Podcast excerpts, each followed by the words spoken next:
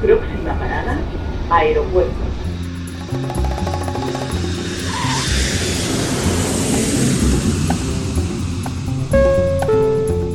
Salida del vuelo 948 con destino Aeropuerto Jazz Café. Debajo de sus asientos encontrarán un chaleco salvavidas. El vuelo 1230 con destino por la... La aproximación como número 1 de por la izquierda rumbo 215 Por su propio interés, rogamos mantengan su... Aeropuerto Jazz Café.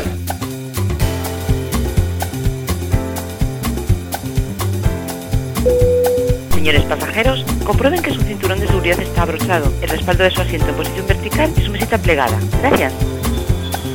Aeropuerto Jazz Café, un programa de altos vuelos con José Nebot.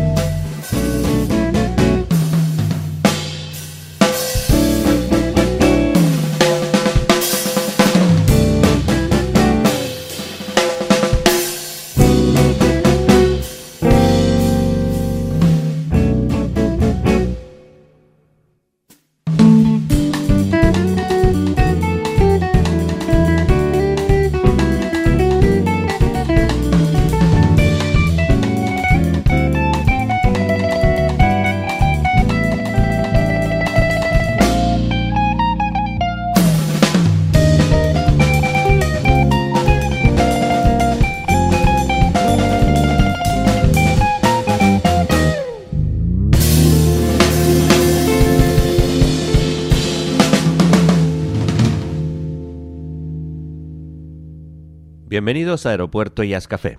Lo que hemos escuchado se llama Berlina del Meridiano Cero, una composición del músico tinerfeño Jason Luis Álvarez que forma parte del álbum Evolución, publicado en 2017, con dos factores netamente innovadores en la música de las Islas Canarias, que es, por una parte, la inclusión del laúd como instrumento solista más allá del folclore tradicional, y por otra la fusión de melodías de la música de nuestras raíces con ritmos jazzísticos de tono latino. Un trabajo muy interesante que hoy presentamos en nuestro programa con la voz de su autor, que en un momento estará con nosotros. Aeropuerto Jazz Café. Músicos canarios.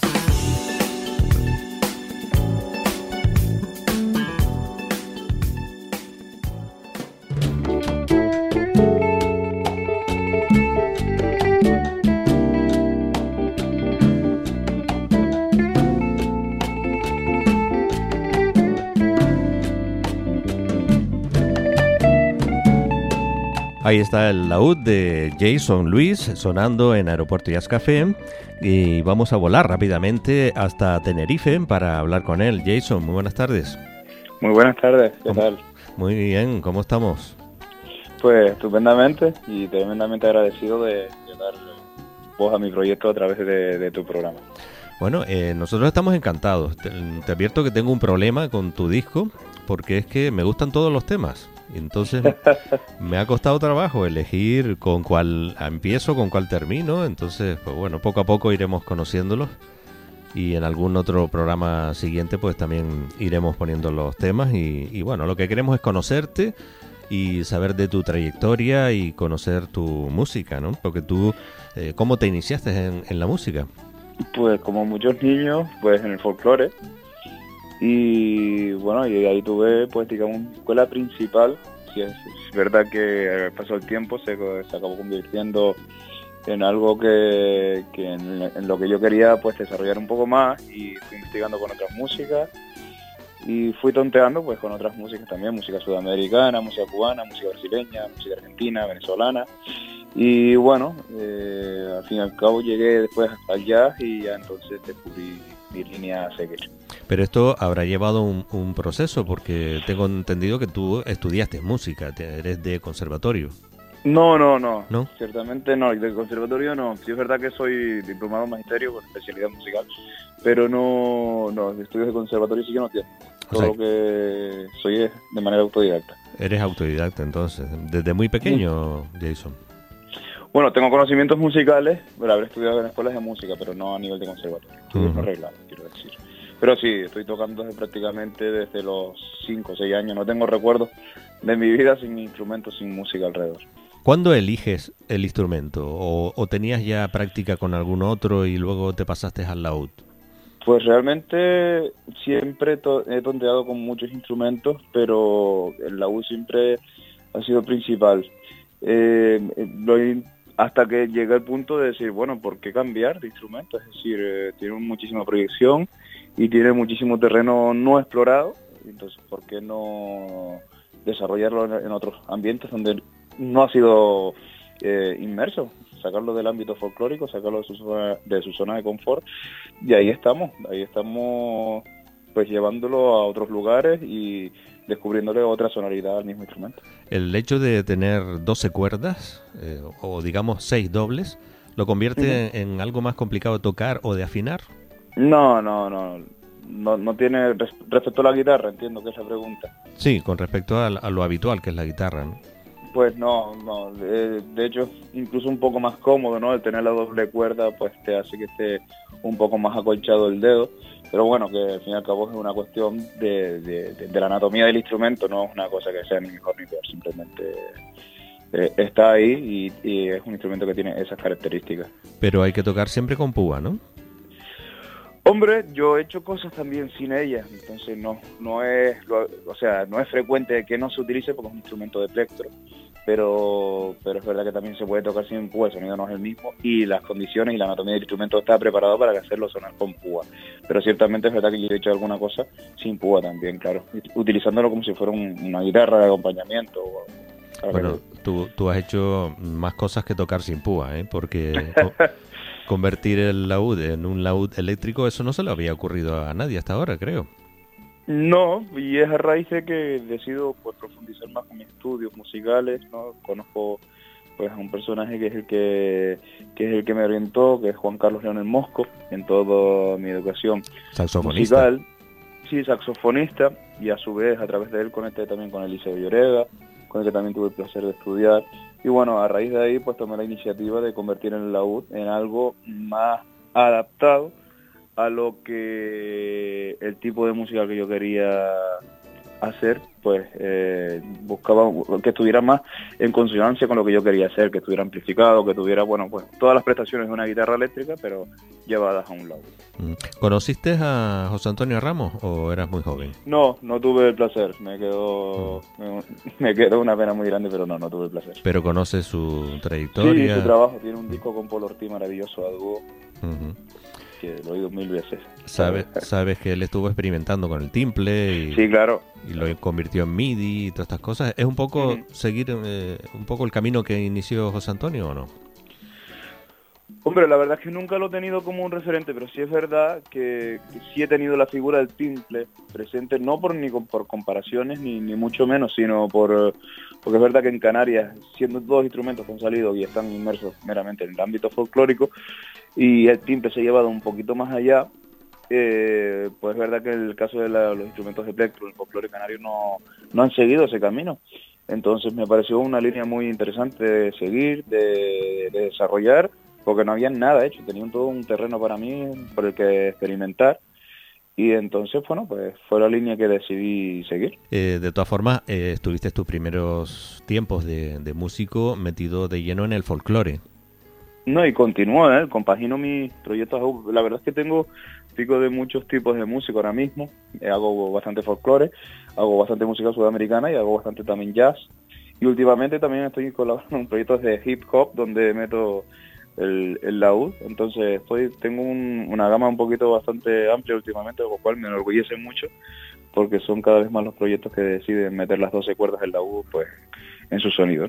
Estás revolucionando un poco el, el ambiente. No sé si es una revolución, pero por lo menos la, la semilla que se pretende sembrar pues, empieza a dar pequeños frutos y bueno, me, me, alegra ser parte del proceso, obviamente. Eh, ¿Conoces a Germán López?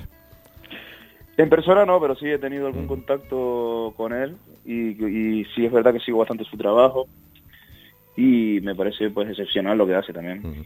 Ya te conté que nosotros hemos estado unos cuantos años fuera de la radio, hemos vuelto hace unos meses y estamos descubriendo pues muchas cosas interesantes, ¿no? Para nosotros ha sido una sorpresa muy agradable el, el descubrir tu música, aunque lleves ya con el disco pues un par de años casi con con el Sí, desde 2017. Pero yo te confieso que la sensación que tuve cuando empecé a, verte en, internet con tu música y tus vídeos, eh, tuve la misma sensación que, que, cuando conocí a Germán López, ya hace bastantes años, cuando él se iniciaba, que fue la sensación de decir, bueno, aquí hay un grande, eh, aquí se está abriendo un camino nuevo, importante, y si este hombre no se desvía, mm, va a ser alguien importante en el panorama musical canario y, más allá, ¿no? Pues muchas gracias por las palabras, la verdad que fue un honor mm. recibir eh, algo así. Es lo, es lo que uno siente, no, no soy hombre de cumplidos, no. hombre, eh, es la línea cuando uno emprende y desarrolla un proyecto, pues intenta llegar, que, que se difunda, que se que llegue y que resulte cuando menos novedoso, que hay alguien que está proponiendo algo nuevo, algo que estaba ahí al alcance y nadie se le había ocurrido y de repente surge una idea en la que empiezan pues a, abrirse todo un sinfín de posibilidades en muchos estilos. Entonces, muchísimas gracias por el cumplido, la verdad, porque es, todo, todo un honor.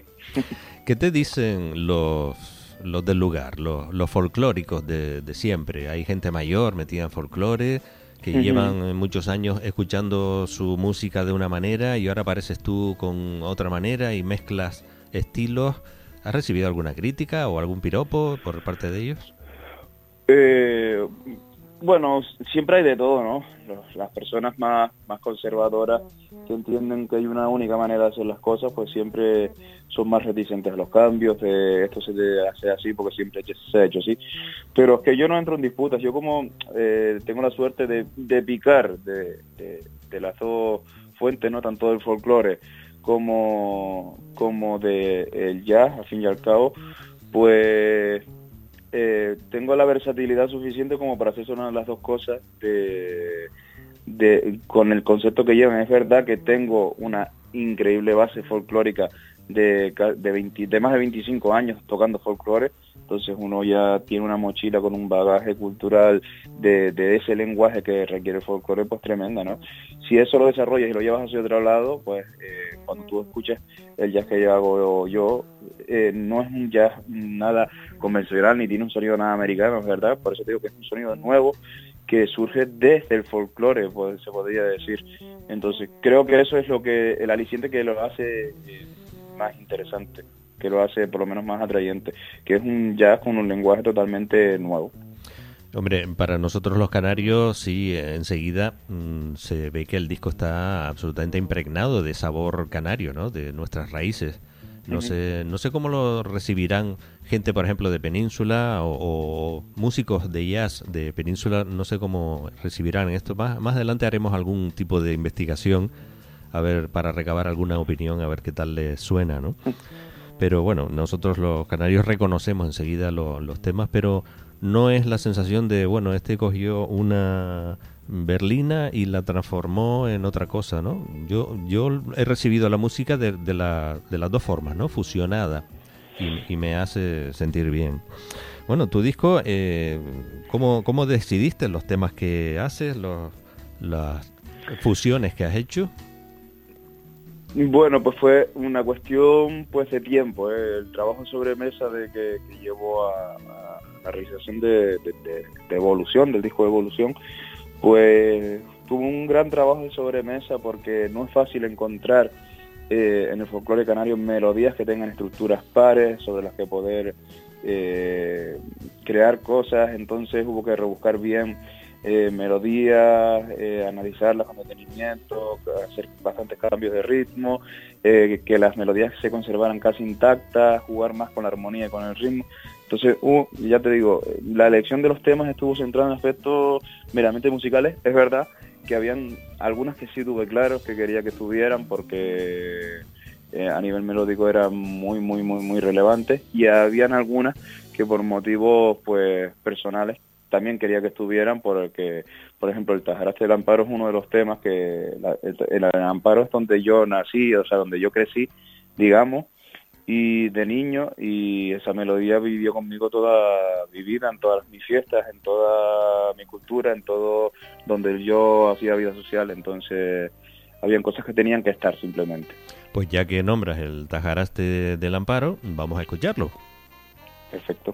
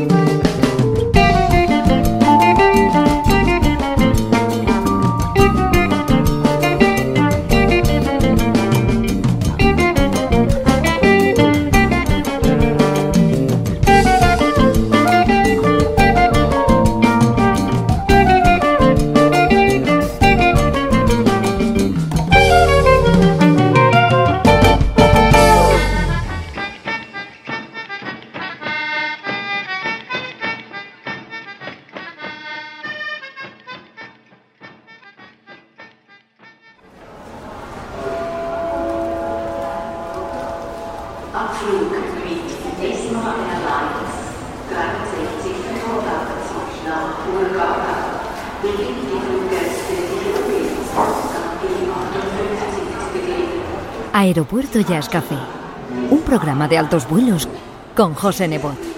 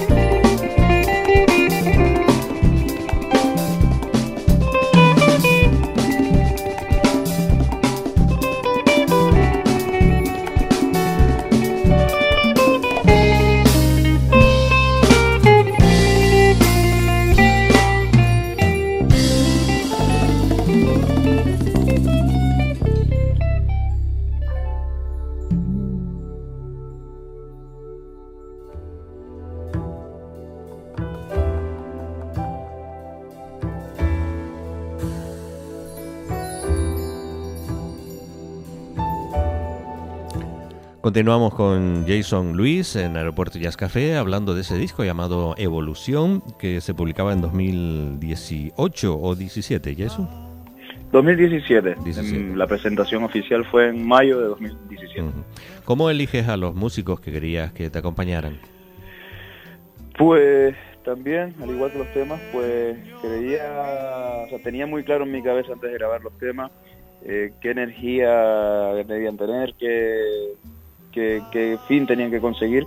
Entonces, conseguir a la gente apropiada para eso era simplemente hablar con la persona indicada para conseguir esa meta. Entonces los músicos fueron elegidos a razón del objetivo que yo quería, del sonido que yo quería conseguir. ¿Podemos pasar lista? Pues va a ser grande, seguramente. Ahora mismo de cabeza no, no me voy a acordar de todo. Bueno, yo tengo aquí algunos. Eh, Julio González, Juan Carlos León Mosco, Jonay Mesa, Felu Morales, Jonathan Elfune, Jairo Cabrera, Geray Gadías, Moisés García, Héctor Cabrera, Valentín de León. Y te voy a nombrar a un baterista que he visto en un vídeo contigo, aunque creo que no grabó en el disco, que es Churchi. Sí, cierto. Cierto, José Miguel Méndez Churchi. No grabó en el disco, pero sí fue uno de los de los baterías con el que trabajé al comienzo del proyecto. Sí. una, una garantía de, de, que el concierto suene bien con un baterista como Churchi. Desde luego. La verdad que sí. Bueno, ¿qué, ¿cómo se siente, cómo se le queda al cuerpo uno cuando publicas tu primer disco y te llevas varios premios? Pues la sensación es de, de, haber gestado algo, ¿no? Es como la tener un hijo casi, a nivel metafórico. Es como engendrar algo durante meses, eh, y que es casi como un embarazo, una formación hasta que por fin llega el momento de, sacar eso al público y pues es maravilloso. En mi caso fue, lo viví como algo realmente genial. La presentación la hice en el festival FICMEC, el Festival Internacional de Cine Medioambiental de Canarias, que, se realiza en Garachico y en Tenerife. Y bueno, eh, encantadísimo porque después de eso, no, durante ese año y el siguiente, pues tuve bastante participaciones en conciertos, tuve bastante eh, pues, presentaciones, fui nominado a los Premios Canarios de la Música primero con este disco, eh, quedé finalista en el Festival ULL Rock de la Universidad de La Laguna, entonces bueno, eh, la meritocracia no es que se persiga, pero es cierto que cuando llega pues se agradece. ¿Ha podido tocar el, tu disco todo lo que has querido o, faltan pues ciertamente no, me, hubiera gustado, fue creado por la idea de que llegara más a todas las islas y es verdad que la barrera de la insularidad ha costado un poco pues pues pues pasarla. Todo lo que he hecho ha sido de momento en la o en, en la en Tenerife vamos o en o en la provincia que no me salía la palabra en la provincia. Entonces sí me hubiera gustado más un poco llegar a, a más islas y no sé si es pues debido, no ha sido así debido pues a, no dar con la persona apropiada que, que hemos dado el proyecto por ahí o que realmente el proyecto no gusta. Hombre, no creo que sea lo segundo, ¿eh? bueno, estoy seguro. Espero que no lo sea, yo también. yo supongo que en, en, cualquiera de las islas canarias este proyecto va a gustar. no lo veo como para un público entendido ni, ni experto. Veo una música que nos suena conocida, que la llevamos en la sangre y, y que además tiene un ritmo bastante latino en, en general. Sí, hombre, un poco la continuación del ritmo, la elección de los ritmos también viene dada pues, por motivos históricos canarios, ¿no? O sea, la, el nombrar a, la, a Venezuela como la octava, que ahora sería la novena isla, pues Cuba también, pues la mayoría son ritmos pues afrocubanos, brasileños, entonces, bueno, eh, era un poco inmiscuir a Sudamérica en, con sonidos canarios, una vez más como uno de tantos proyectos que se ha hecho, pero visto desde con la visión desde el lado. Pero también te atrae el, sonido brasileño. Muchísimo, la música eh, brasileña es toda una escuela sobre en la que se puede desarrollar mil vidas y mil carreras porque eh, nunca paras de aprender con la música brasileña.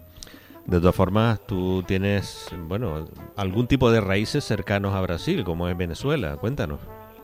Sí, bueno, nací en Venezuela, pero casi por una cuestión de casualidad, porque mi padre estaba, mis padres estaban trabajando allí en aquella época y, prácticamente lo único que hice allí fue nacer porque me vine muy, muy, muy pequeño, con meses. Y bueno, y toda mi vida se ha realizado en Canarias en torno a toda mi familia que está aquí. Así por una cuestión de coincidencia ya. eh, actualmente, aparte de la música, ¿tienes tus ocupaciones profesionales? Sí, bueno, yo me dedico a la, a la música por completo. Dirijo grupos, realizo arreglos musicales para distintas formaciones, eh, realizo encargos musicales, me encargan espectáculos y los llevo a cabo o cosas de ese tipo. Eh, digamos que tengo una empresa de servicios musicales, algo así. Y bueno, en esta línea pues estoy trabajando en los últimos 3, 4 años y sí es verdad que el gran grueso de mi trabajo ahora mismo reside en el folclore y pues y lo complemento con el jazz, pero de formación, como te decía antes, soy maestro y estoy en, pues, en las listas de famosas de, educación. Bueno, hay, hay, que buscarse la vida, hay que trabajar lo que sea, porque cada vez que hablo con un músico y especialmente con los canarios, pues todos se quejan de que, bueno, tienen que dar clases, tienen que hacer cosas eh, al margen de la música, porque con la música realmente tampoco es que depara demasiado, ¿no? Bueno, depende cómo lo plantees, depende de lo que, que, busques. A mí la docencia no me estorba en ningún momento ni me molesta. A mí la docencia es una cosa que me gusta. Me encanta la música es compartir y no competir. Y la única manera de compartir pues es enseñando y aprendiendo. Cuando uno asume esto, pues, pues es innegable que, o sea, es innegable ver que, que, la música, la docencia no forma parte de la música. En algún momento para aprender ha tenido que haber alguien que te enseñe. Te pregunté antes por qué te, qué te habían dicho a los folcloristas, pero me gustaría saber si hasta a ti se han acercado músicos de jazz conocidos y, y has recibido alguna opinión, algún comentario sobre tu música. Hombre, lo, la visión más general que se tiene el proyecto es novedoso. He oído curiosamente he oído muchas veces a gente decirme, eh, pero con la U se puede atacar ya. Esa frase en mi proyecto, si me dieron un euro cada vez que me la dicen, eh, podría pagar el segundo disco. claro, todo lo nuevo siempre genera... Claro, genera pues expectación cuando menos. El disco es verdad que ha generado sorpresa en líneas generales, independientemente de que sea músicos o no, ha generado bastante sorpresa de niños. Eh, aquí hay algo nuevo, hay alguien con la inquietud de querer hacer otras cosas, de sacar un instrumento de su zona de confort y, llevarlo a otro lado y por lo menos sea bueno o sea malo, hay un, aquí hay algo nuevo. Un proyecto serio, además, en los vídeos que he visto se te ve como muy seguro encima del escenario. Bueno, eh, después de tantos años, como decíamos antes, sobre ellos, el escenario se acaba convirtiendo en una proyección de, la persona que, actúa arriba. Aunque siempre voy a, todos los escenarios con, todo el respeto del mundo porque porque asumo la responsabilidad de, lo que hago siempre, en todo momento, sea el estilo de música que sea. Y eh, te sientes la complicidad con tus compañeros de grupo, ¿no? Yo tengo una cosa, es que yo no toco con gente que me cae mal. y lo, toda la gente que, que toca conmigo pues lo hemos hablado infinidad de veces. Eh, la música tiene que ser comunicación y si no soportas a la persona con la que está tocando, no hay nada que comunicar, ¿no? Entonces tiene que ser algo vivo, tiene que ser algo eh, donde surjan cosas en el momento y para eso tiene que haber complicidad entre todas las partes. Hombre, mucha complicidad tiene que haber para que tú toques con un guitarrista a dúo un tema de Michel Camilo titulado Caribe que va a todo tren. Sí, sí, eso fue una locura que se nos ocurrió un día llevar a cabo, pero la verdad es que tuvo muchísima aceptación y fue un, es un proyecto que está caminando también eh, bastante, bastante bien. Michel Camilo, que es pura energía, que la mayoría de sus temas son, pues bueno, una velocidad increíble. Eh, lo escucharemos hoy en el programa, escucharemos esta versión que ustedes han hecho con un laúd y una guitarra, el Caribe. Es un violado, es un violado, sí, una guitarra brasileña de siete cuerdas. Ah, ok. Eh, bueno, que estás trabajando ya en un segundo disco, Jason. Sí, estoy en la fase previa. Hace pues unos meses saqué, digamos, una, un pequeño avance de tres vídeos grabados en directo con tres de sistemas. Eh, y bueno, eh, fue un poco para tantear el terreno y ver eh, qué aceptación iban, estaban teniendo. Y me surgió la oportunidad de grabar un programa que se llama Acordes Cercanos, que está grabando pues proyectos como, como el mío, independientemente del estilo, o sea, de música de creación propia, no versiones. Entonces me gustó la idea, me gustó la manera de trabajar de esta gente, pues ya los conocía y había hecho algunas cosas y no me lo pensé dos veces y, y, necesitaba tener también tener material para mostrar para sobre qué trabajar con mi segundo con el que pretendo sea mi segundo disco entonces ahí estamos ya intentando buscando las líneas de financiación del mismo y, y llevándolo a cabo por todos los medios. Con el primer disco tuviste algún tipo de apoyo Decidí, hombre, eh, fue un 50-50. Eh, es verdad que recibí una pequeña subvención de, del Ayuntamiento de Arachico con el que sufragué parte de los gastos, pero la otra parte la asumí yo por completo. Digamos que ese, más que un 50-50 fue un 60-40, el 60 asumido por mí, el 40 por, por una pequeña subvención que recibí. Sí. En este segundo, eh, me imagino que estarás buscando también la forma de, de, tener algún apoyo para que las cosas salgan mejor. Eh, si, si, no mejor, más rápido, por lo menos. Es sí. verdad que, que si viene una ayuda, pues, pues se agradece, es de agradecer porque para llevar a cabo proyectos como este pues hace falta dinero eh, porque son muchas es un trabajo que implica muchos profesionales de muchísimos sectores entonces para, para que llegue a buen puerto y no quede en algo un intento de algo que no puede ser pues hace falta dinero para este tipo de cosas. Ya tienes el título del segundo disco no Sí, bueno, eh, seguramente, salvo que cambie de opinión, que no lo creo, pues será biográfico, porque todos los temas que, que, están pensados para ese proyecto, pues son de contenido biográfico. ¿Va a ser muy distinto al primero? A nivel conceptual, por lo menos sí. Lo que pasa que en esta vez, en evolución, por ejemplo, utilicé distintos formatos de algunos temas fueron grabados a sexteto, otros a cuarteto, otros a quinteto. Es verdad que en este me gustaría mantener un único formato, que, que, es el de cuarteto, en el que voy a desarrollar todos los temas con la banda con la que llevo trabajando ya pues el último año y medio aproximadamente. ¿Con el laúd eléctrico? No. ¿Vas a alternar? Es verdad que tengo varios laúdes. Aparte del laúd eléctrico 100%, pues tengo algún otro invento por aquí en casa que he llevado a cabo entonces he amplificado un laúd, estoy utilizando para tocar jazz más el, un laúd con cuerdas de nylon, eh, tiene un timbre como un poco más cálido y me, me, está gustando más y entonces llevo tiempo trabajando con él. ¿Tienes más o menos fecha prevista de grabación, publicación o, o según vayan saliendo las cosas?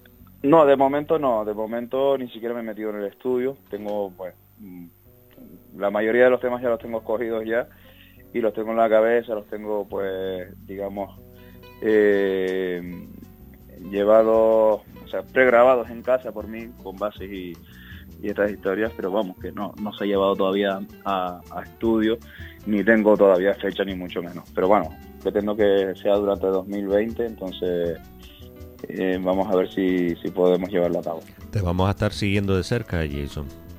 y, y no es una amenaza.